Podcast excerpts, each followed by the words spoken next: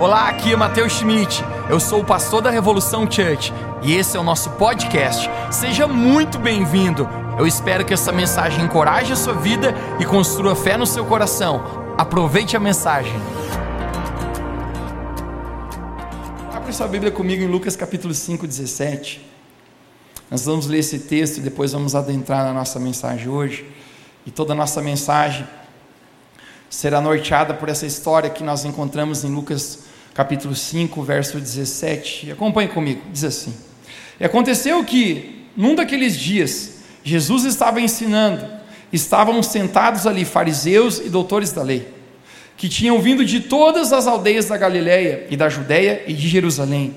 E o poder do Senhor estava ali para curar. Você pode repetir comigo bem alto: diga, o poder do Senhor está aqui nessa noite para curar. E eis que uns homens transportavam numa cama um homem que estava paralítico e procuravam fazê-lo entrar por diante dele.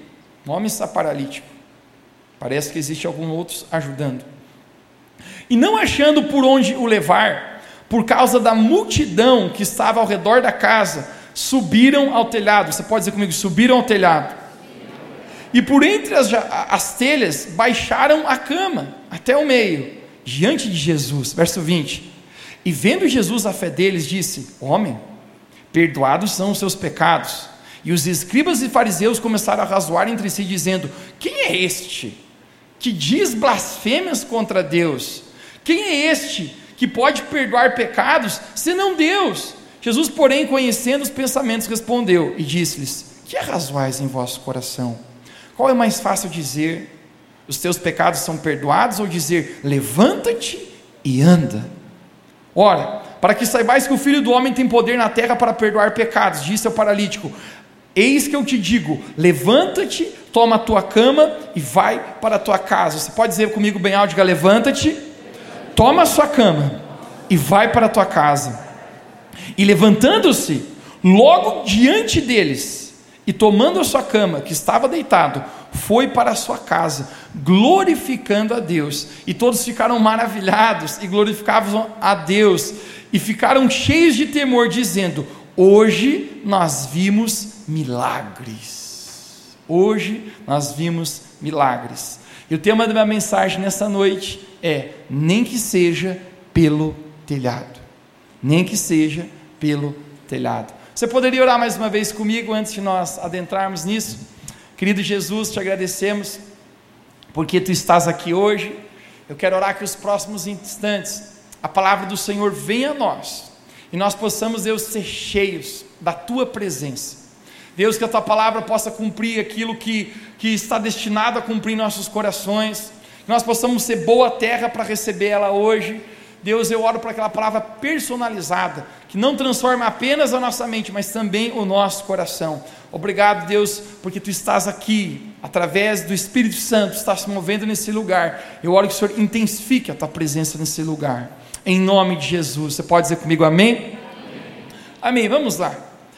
Essa história que nós acabamos de ler, narrada em Lucas capítulo 5, é tão interessante e ela é narrada essa situação acontece numa casa, numa cidade chamada Cafarnaum.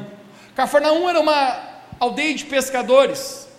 Cafarnaum estava a noroeste de um, de um mar chamado Mar da Galileia. Esse mar tinha 21 quilômetros de comprimento e 12 quilômetros de largura. Era um local muito importante de atividade comercial e de atividade pesqueira também.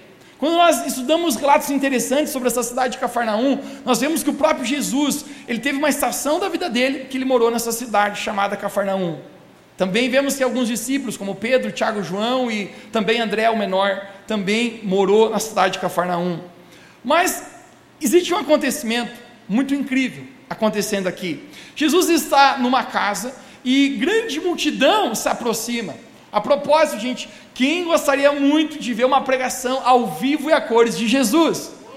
As pessoas começam a encher aquela casa, não cabe mais gente, ninguém mais consegue entrar. E o Evangelho, segundo o relato de Marcos, nós lemos de Lucas, mas segundo o relato de Marcos, diz que era difícil até mesmo se aproximar daquela casa. Hashtag é tá saindo gente pela janela. Eu acredito que se fosse nos dias de hoje, talvez colocaria um telão lá fora da casa ou faria uma live. Faria uma live para o pessoal conseguir assistir o que Jesus estava falando. Agora eu quero sugerir nessa noite que nós podíamos encontrar dessa, nessa casa quatro tipos de pessoas, quatro tipos de pessoas que estavam ali acompanhando Jesus. Quando nós lemos esse texto, nós conseguimos encontrar quatro tipos de pessoas. E eu acredito que a igreja nos dias de hoje não é diferente dessa casa e dessa multidão de pessoas que estavam ali. Quatro tipos de pessoas em qual você se identifica hoje. O primeiro tipo de pessoas que eu acredito que estavam naquela casa eram pessoas que realmente tinham uma verdadeira fome por ouvir e conhecer a Jesus. Tinha pessoas, gente, de verdade, queriam estar ali para ouvir sobre Jesus. Elas queriam conhecer mais de Deus. A motivação do coração delas era: eu quero me encontrar com Deus. Eu estou ouvindo essa palavra, eu tenho fome e sede dessa palavra. Isso é tão interessante, porque Mateus capítulo 5 fala: Bem-aventurados os que têm fome e sede, porque eles serão saciados.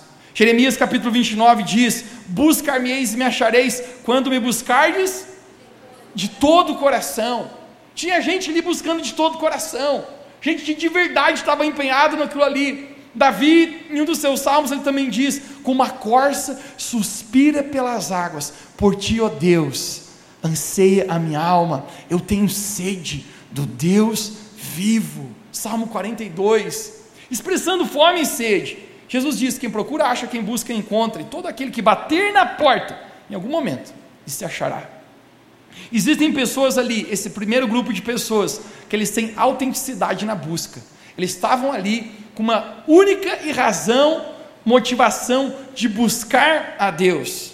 Porém, o livro de Marcos, capítulo 2, verso 2, narra-nos o mesmo verso de uma outra história. E ele diz: E logo se juntaram tantos que nem haviam lugares junto à porta que cabiam, e Jesus anunciava-lhe a palavra. Existia uma grande multidão naquela casa. Alguém pode dizer comigo multidão? Dois, três? Multidão. Agora, multidão, quando nós vemos o Evangelho segundo Marcos, nem sempre é uma coisa positiva.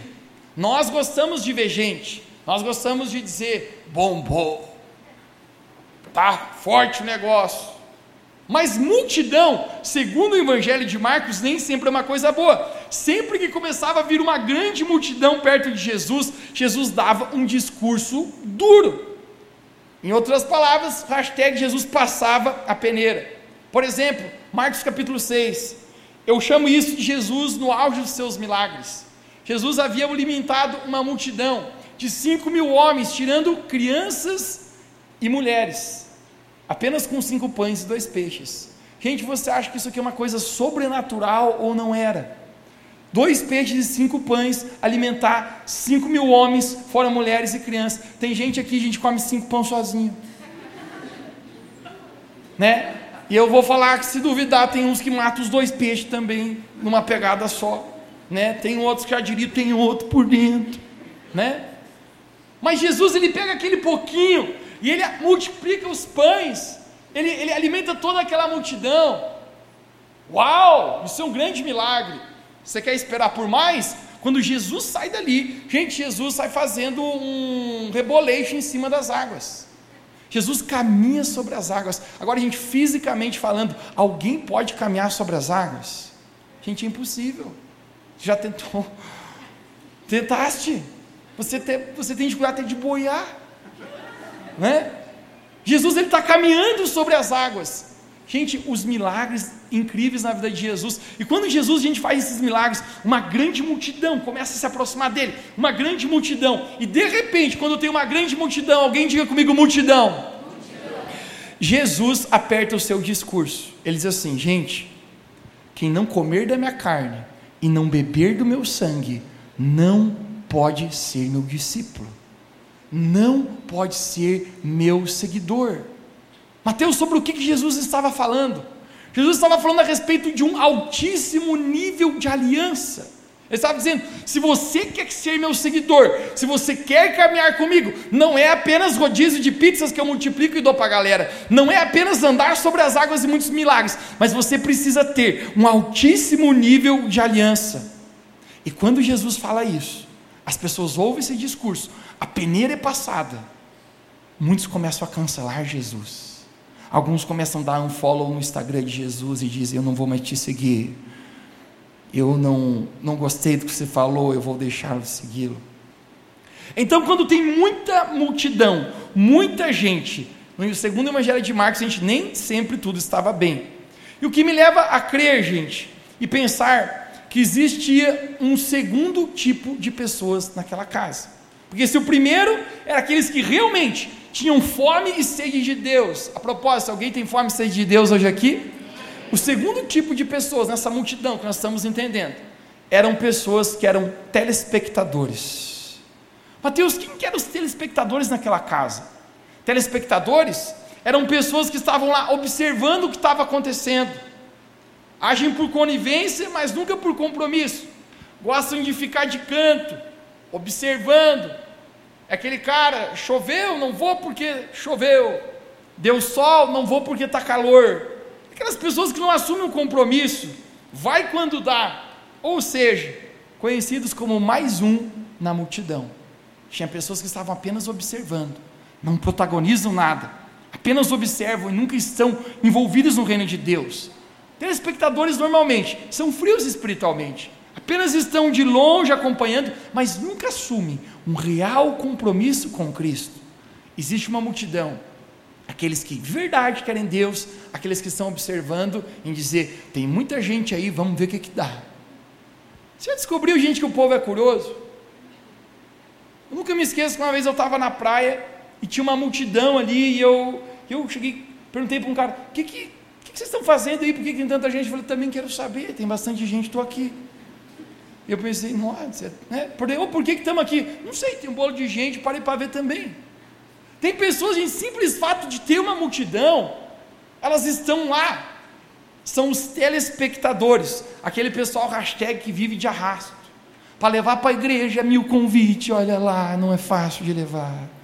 Aquele camarada que você convida, aquele cara que tem que ir para a igreja, mas tem que ir muito arrastado. São telespectadores, estavam naquela casa. Mas segundo a Bíblia, gente, existia um terceiro grupo de pessoas e esses sim estavam com suas próprias pernas, ninguém precisou convidar, eles foram por si só, mas eles não estavam ali, gente, para receber, eles estavam ali para criticar. E esse grupo eram os fariseus, ou chamados também doutores da lei. Esse tipo de pessoas representa quem, Mateus, hoje? Representa aquelas pessoas com a igreja para analisar e para criticar.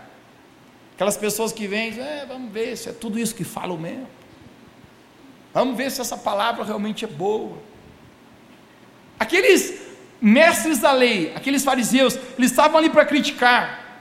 Isso representa gente, às vezes, que até já sabe muito da Bíblia. Deixe-me falar algo para você: as pessoas mais vazias que eu conheço não são pessoas que não conhecem nada, são pessoas que conhecem muito às vezes. Sabe algo que eu descobri, gente? Que na minha vida, quanto mais eu sei, mais eu preciso cuidar para que o meu coração se continue aberto para receber de Deus. Quanto mais eu sei, eu preciso trabalhar a humildade no meu coração, para que aquilo que Deus já fez na minha vida não me prive do próximo lugar onde Deus quer me levar.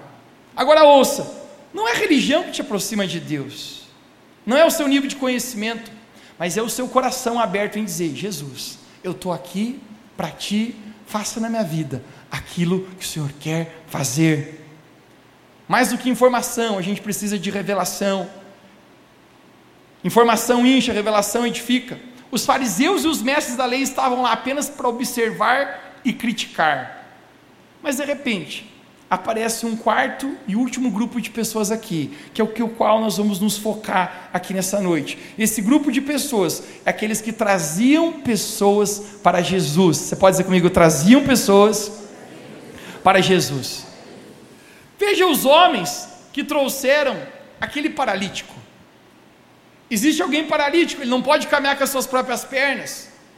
Existem homens trazendo ele para Jesus. Mateus, quem é esse pessoal nos dias de hoje? Gente, esse é o pessoal que trabalha na obra. Eles oram constantemente para que Deus salve um familiar, um amigo, um conhecido. Esse pessoal é perseverante, eles sempre estão animados, eles injetam ânimo nas outras pessoas. Gente que não pensa apenas em si, mas gente, gente que deseja ser usado por Deus, gente que deseja alcançar outras vidas para Cristo, gente que em todo lugar vê uma oportunidade para mudar a, a vida de uma pessoa com o amor de Deus. E tem gente que a alegria da vida, gente, é oportunidade de ver outros se encontrando com Deus. Me cativa esses homens que estão levando esse paralítico para Jesus, porque eles estão se esforçando muito, mas o esforço nem sequer é por eles mesmos, é por outra pessoa. Mateus quantos eram? Não sei, talvez quatro. Talvez colocaram, pegou cada um numa parte da cama e bora lá, vamos levar o cara. Eles estão se esforçando, isso me cativa. Por isso que eu honro cada líder na igreja, eu honro cada pastor nesse mundo, cada pastor que seja de uma igreja pequenininha, eu honro cada líder de GPS, por armar pessoas, se dedicar por pessoas. A propósito, Revu Church, vamos dar uma salva de palmas para os líderes de GPS hoje.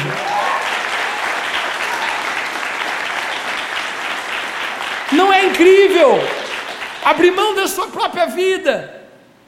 Todo mundo vive uma vida agitada e urgente, e parece que o tempo cada vez é menor, sim ou não? Mas tem pessoas que dizem: eu não vou focar um pouquinho na minha vida, porque eu quero focar na vida de outras pessoas. Eu honro pessoas desse jeito. Me admira esses, esses, esses homens que estão levando aquele paralítico. Às vezes Deus fala comigo, às vezes a palavra do Senhor vem ao nosso coração.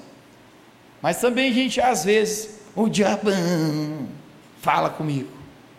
Você já ouviu a voz do diabo? Através de pensamentos? Esse dia ele colocava uns, uns pensamentos ruins na minha cabeça. Ele dizia: Mateus, você se dedica demais. Meu filho, você não tem final de semana. Faz quantos anos que você não tem um final de semana fora? E eu pensei: não é que é verdade? E eu olhava o Instagram, um na praia. Eu, olha, o iate. Hashtag cachadaço. Olhava outro no sítio, outro na piscina, outro vinícola, não sei das quantas. Daqui a pouco, gente, eu parei e pensei, não, cara. Mas Deus fez me lembrar um texto de João capítulo 6, onde Jesus falou: Eu vim a esse mundo não para fazer a minha própria vontade, mas eu vim a esse mundo para realizar a vontade de Deus. Eu me recuso a viver uma vida no mesmice do conforto apenas para mim mesmo. Eu quero ser como um desses caras, cara, que faz a vontade de Deus e se importa com pessoas. Agora, anote isso: um futuro glorioso, ele é sempre construído no altar de sacrifício. Um futuro glorioso nunca é construído no altar do, do conforto. E é lindo vir gente olhando mais do que o próprio umbigo para abençoar outras pessoas. Agora volte para a história, volte para a história. Algo acontece aqui, falando na gíria, rola uma treta. O que, que acontece, Mateus? Não cabe mais ninguém na casa. Aqueles quatro homens, eles tinham uma grande expectativa. Qual a expectativa deles? Que quando eles, iam, quando eles chegassem lá com aquele paralítico, eles conseguissem entrar e Jesus ia olhar, uau, e curasse aquele paralítico. Era a expectativa que eles tinham. Você consegue imaginar, gente, se eles tivessem que caminhar dois ou três quilômetros, já era um perrengue enorme, sim ou não? Você imagina um cara em cima de uma cama, quatro pegando, passando ali no calçadão. Eu imagino se fosse aqui na esquerda, uh, louco, o que está fazendo aí? E eu gritar, aquele estilo lajanês. Aqueles caras estão caminhando, a gente não sabe por quanto tempo. Mas quando eles chegam naquela casa, e eles veem aquela multidão, e eles não conseguem entrar, nesse momento, eles batem um choque de expectativa. Alguém aqui já foi num restaurante que você estava muito animado para comer naquele lugar e chegou lá e estava cheio você não conseguiu entrar? Estava recentemente na cidade de Florianópolis e decidi, na minha cabeça, já no início da tarde, pensando hoje à noite, eu vou ao Outback e vou comer uma costela naquele lugar. Quando eu cheguei lá, eu falei, pode pôr meu nome? Tinha uma recepcionista. Eu falei, ela tem uma pequena fila de espera. Eu, não tem problema. Eu dou uma circulada aqui no shops. E eu falei, quanto tempo? Ela falou, quatro horas. Eu, louco. Falei, tira agora meu nome dessa praga aí. Não vou esperar não. Quatro horas! O choque de expectativa desses homens que chegam lá, gente, é grande. Está cheio e não cabe mais ninguém. Agora, se eles seguem a lógica, o que, que eles fazem, gente? Eles iriam se virar e ir embora. E eu bater nas costas do cara e dizer, meu filho, hoje não era o teu dia. Né? Hoje não era a tua vez. Não saiu como esperava. Não tem como entrar pela porta e chegar até Jesus. Isso me remete, gente, que muitas vezes na vida, as portas que nós estamos tentando entrar não se abrem, e às vezes as coisas da nossa vida não saem como esperado. Isso fala, gente, de a gente muitas vezes aprender a lidar com a frustração. Lidar com a frustração. A gente se decepciona às vezes na vida, mas deixe-me falar para você, não é porque uma porta que você estava tentando entrar não entrou, que Deus não tem outras portas para abrir na sua vida. Eles tentam entrar pela porta, não tem como. Mas novamente, não é porque a porta que você gostaria de entrar não se abre, que Deus não tenha outras portas para a sua vida. Vamos ressaltar um princípio hoje aqui. A maioria das oportunidades na vida nem sempre são óbvias. A maioria das oportunidades extraordinárias, elas não são visíveis no presente. Depois elas parecem óbvias, mas no dia de hoje elas não são. Não era óbvio que Deus usaria alguém que está no próprio palácio de Faraó do Egito para libertar o povo de Israel do Egito. Não era óbvio que Deus pegaria o apóstolo Paulo, um homem que matava e perseguia cristãos, para se tornar o principal pregador do Evangelho. Não era óbvio que Jesus Cristo, o Salvador do mundo, nasceria no pior lugar, numa manjedoura. Não era óbvio, Revolução Church, que um pequeno GPS de idosos se tornaria uma grande igreja que avassalaria o inferno e o diabo aqui na nossa cidade onde milhares, literalmente, de pessoas têm ouvido a respeito do amor de Jesus Cristo. Nem sempre é óbvio, a maioria das oportunidades da vida nem sempre são óbvias. Na tua caminhada com Jesus, isso que eu vou falar agora faz sentido para você? Às vezes não parece óbvio que o caminho que você decidiu andar não deu certo ainda? Vamos ser sinceros por um instante. Eu estou tomando decisões certas sem ver os resultados hoje. Eu costumo dizer que os anos são curtos, mas os dias são longos. Eu estou fazendo hoje o que é certo, sem ver os resultados daquilo que eu estou plantando. E às vezes nessa espera, às vezes nós estamos apenas pensando: que porta se abrirá? Eu queria entrar por essa porta e simplesmente não deu certo. Às vezes a espera não é óbvio, mas deixe-me falar algo para você. Se nós continuamos fazendo aquilo que Deus nos chamou para fazer, Deus sempre vai nos abençoar. E você sabe por quê? Porque Deus sempre embrulha a nossa recompensa através das nossas responsabilidades. Aquilo que Deus colocou como responsabilidade na sua mão hoje, é talvez aquilo que Deus está embrulhando, a sua recompensa de amanhã. Talvez seja algo tão simples, você está cuidando do seu filho, da sua filha, tentando ser um bom pai, uma boa mãe. Talvez você está batalhando na sua empresa e não está fácil, mas você continua sendo fiel a Deus. Você continua se dedicando, você continua perseverando na palavra de Deus e aquilo que Deus te chamou para fazer. E mesmo você não vendo nada, Deus embrulha a nossa recompensa em nossas responsabilidades. Alguém que me cativa na Bíblia, volte para o Velho Testamento, Davi. Davi ele vai até o campo de batalha, ele tem uma responsabilidade. Alguém diga comigo nessa noite: responsabilidade. A responsabilidade de Davi é que ele levasse comida para os seus irmãos. Seus irmãos eram guerreiros e ele era apenas o merendeiro. Ele levava comida. Quando ele chega naquele lugar, fazendo a sua responsabilidade, ele mal sabia que a responsabilidade dele, ou melhor, a sua recompensa estava embrulhada na responsabilidade do dia a dia dele. Ele vê aquele gigante Golias e Deus coloca um ímpeto em Davi e diz: Você vai destruí-lo, você vai derrubá-lo. A partir dali, você conhece a história: Davi derruba Golias, e isso fez com que a vida dele alavancasse. Mas Davi é levantado no meio da responsabilidade. Dentro da responsabilidade existe a oportunidade para destravar a recompensa na nossa vida. Agora volte para a história. Aqueles homens estão na casa, eles não podem entrar. Eu fico imaginando, pela porta da frente, impossível. Pela porta dos fundos, também não tem como. Será que as janelas? Tem tanta gente que nem sequer dá de aproximar da casa. De repente, um, eu acredito que tem uma ideia ruim, mas boa. Você já viu que tem ideias que são ruins, mas são boas?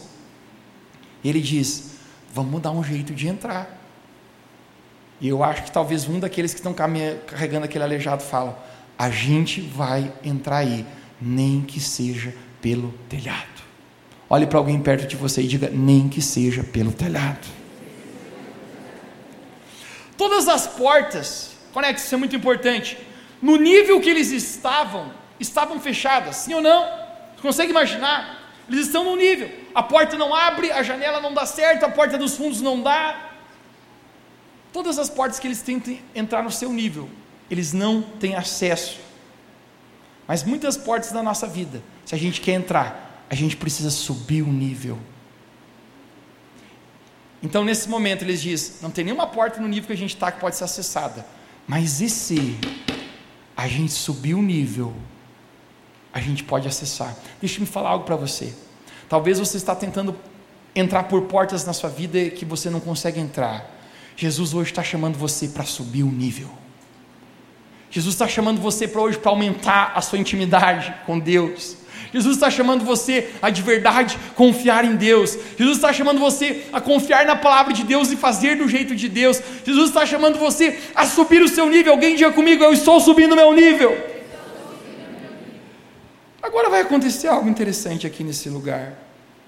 Esses homens vão ter que fazer muito esforço, muito esforço, para que isso aconteça. Eles vão ter que abrir o telhado, nós acabamos de ler em Lucas capítulo 5 que eles então tiram as telhas e isso arremete a algo muito interessante. O telhado vai ter que ser quebrado, gente. Existia uma regra nos dias de hoje, eu não sei se já valia naquela época, mas quebrou, pagou. Esses caras estão pensando, ih, rapaz, vai quebrar o telhado, vai dar prejuízo para nós. Sabe Deus quando vai custar essas telhas, depois tem a, a lá, aí tem o forro. Segunda coisa, gente, eles vão ter que descer, não é uma tarefa simples. Eles vão ter que descer um paralítico do teto para baixo. Pense comigo, o cara já está com as pernas quebradas. Quem se derruba quebra o pescoço morre de vez. Entende? O camarada já está, né, já não está com sem perna. Aí derruba quebra o pescoço. Gente, a tarefa não é fácil. Mas deixa eu falar algo para você.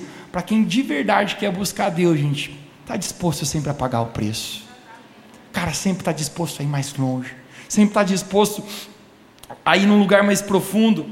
E eu amo o fato que tem gente apaixonada pelo Senhor, gente, gente que ama estar com Deus.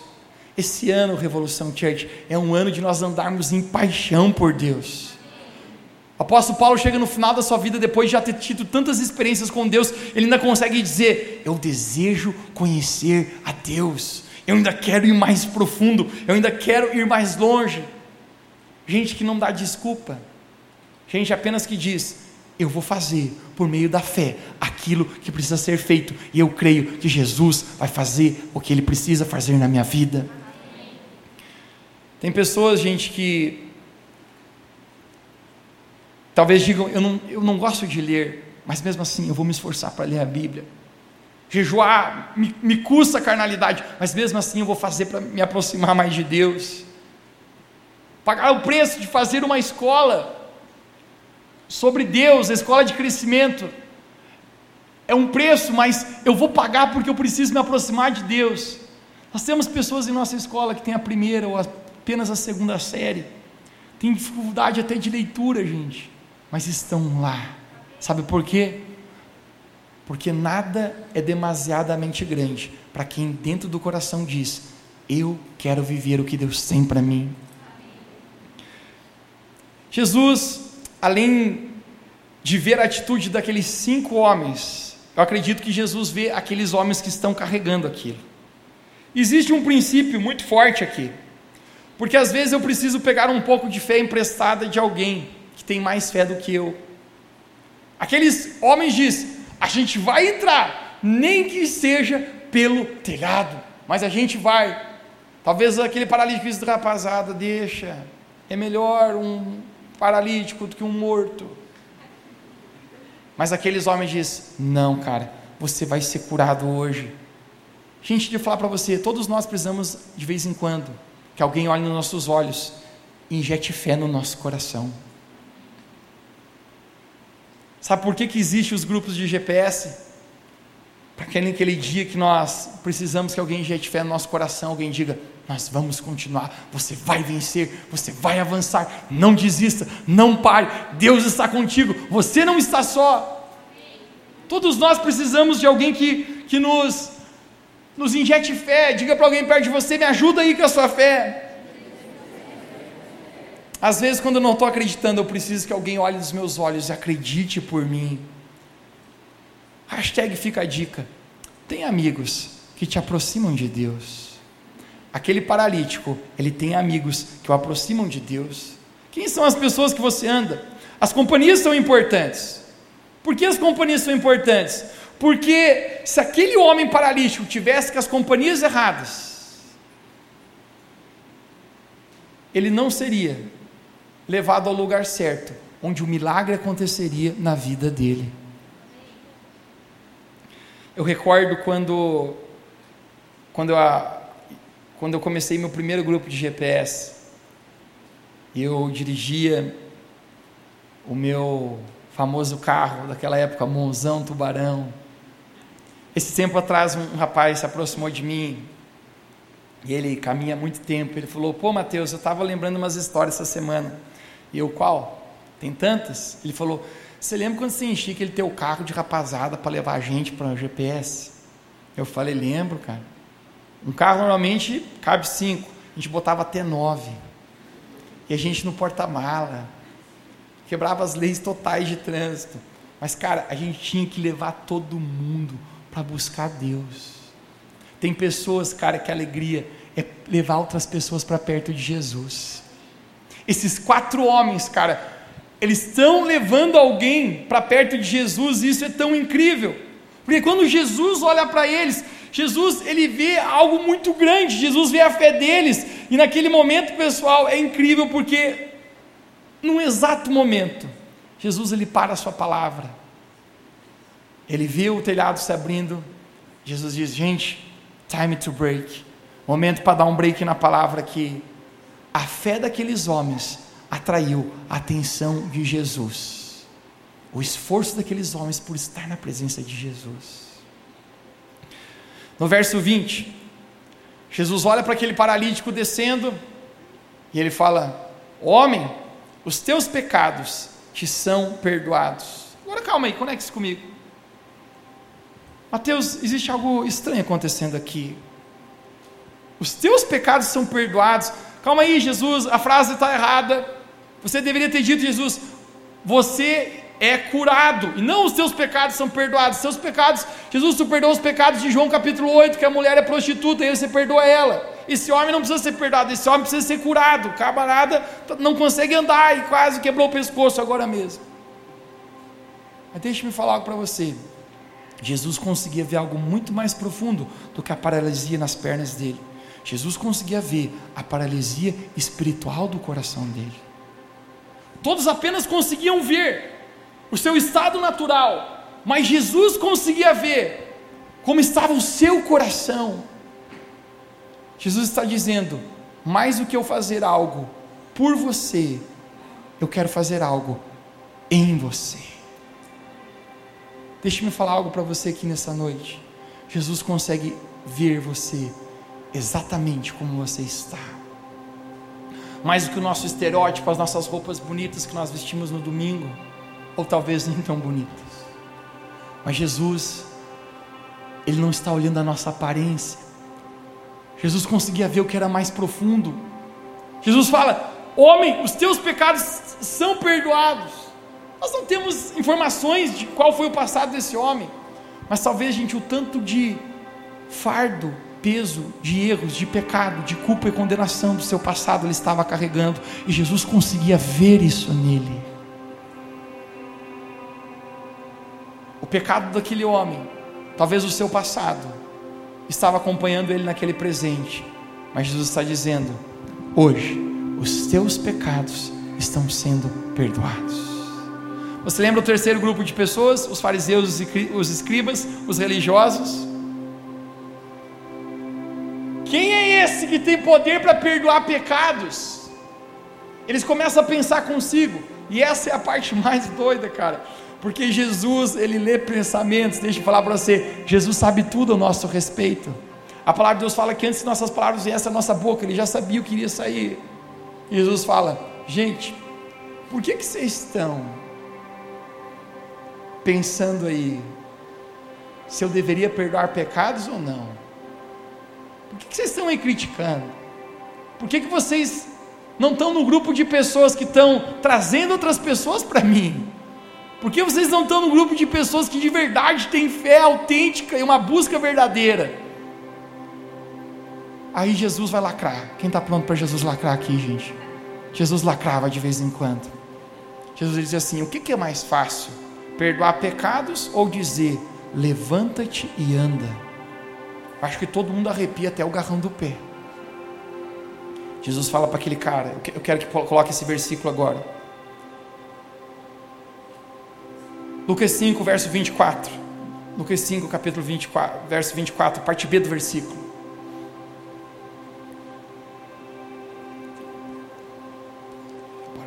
Talvez não seja 24, pule para o próximo. Aqui, 25. Levanta-te, toma a tua e vai para a tua casa. Conecte-se comigo, tem outra coisa acontecendo aqui.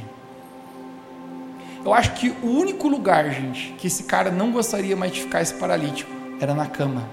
Porque a vida inteira dele, a dor dele, a insignificância, o problema que ele enfrentava era justamente não poder andar, era viver preso a uma cama. Mas Jesus fala para ele: sabe o que agora? Levanta-te, ou seja, você está sendo curado. Toma a tua cama e vai para a tua casa. Mateus, por que, que Jesus pede para esse camarada carregar a cama dele? Jesus está dizendo assim, cara, eu estou te curando. Mas essa cama você não vai deixar aqui, você vai levar, porque isso passa a ser o teu testemunho perante outras pessoas. Muitas pessoas provavelmente olhavam aquele homem com a cama e diziam: O que, que você faz com essa cama, louco velho? E ele dizia: Cara, eu não posso largar ela. Por que, que não? Você não é mais paralítico. Mas esse é o testemunho do que, que Jesus fez na minha vida. Isso aqui é a área que Jesus me encontrou, que eu estava paralisado, que eu estava preso. Mas quando eu tive um encontro com Jesus, ele viu muito mais do que a paralisia natural das minhas pernas, ele viu a paralisia do meu espírito, os meus pecados, e ele me perdoou naquele dia, e ele me curou. Revolução Church, eu quero declarar para você nessa noite: esse Jesus está aqui hoje para lhe perdoar os seus pecados, para trazer um novo futuro para você, para curar a sua vida. Aquele homem nunca mais foi a mesma pessoa. Mas sabe por quê, cara? Porque teve gente suficientemente que amava mais não a si próprio, mas a outros, para dizer: vamos pagar o preço para levar ele. Vamos, vamos pegar ele, cara. Vai, vai dar um perrengue, mas nós vamos levar ele para Jesus. Que tipo de pessoas, Revolução Church, nós queremos ser? Que não mede esforços para chegar até Jesus, que não mede esforços para estar à presença de Deus, que mesmo quando encontra frustração, e deixe-me falar para você, Todos nós encontramos frustração às vezes, mas mesmo quando a frustração bate, quando a porta não se abre, diz: né? a gente vai saber lidar com isso e a gente vai continuar na fé que nós temos em Cristo Jesus. Precisa subir o nível? Vamos subir. Mateus é uma loucura, tem que quebrar o telhado. Não faz mal. Deus escolheu as coisas loucas desse mundo para confundir as sábias. Eu sempre costumo dizer que tudo que Deus faz na nossa vida muitas vezes não tem sentido e nexo comum. As loucuras de Deus. Revolução Church, que esse ano nós possamos viver as loucuras que Deus tem para a nossa vida. Eu quero falar para você, se você se encontra hoje lidando com decepção na sua vida, não é porque portas que você está tentando entrar não tem se aberto que Deus não tem outras portas para você. Apenas continue fazendo aquilo que Deus chamou para fazer. No dia a dia, Deus embrulha a nossa recompensa e responsabilidades. Dê o seu melhor. Sirva a Deus. Faça o que Deus lhe pediu. Entregue seu coração. E você verá o milagre de Deus acontecer na sua vida. Eu quero profetizar a Revolução Church, uma vida extraordinária com Jesus, sem limitações, sem nós medirmos esforços para cumprir aquilo que Deus nos chamou para fazer. Se você recebe essa palavra, você pode dizer amém onde você está. Você pode se colocar de pé comigo para nós orarmos nesse instante.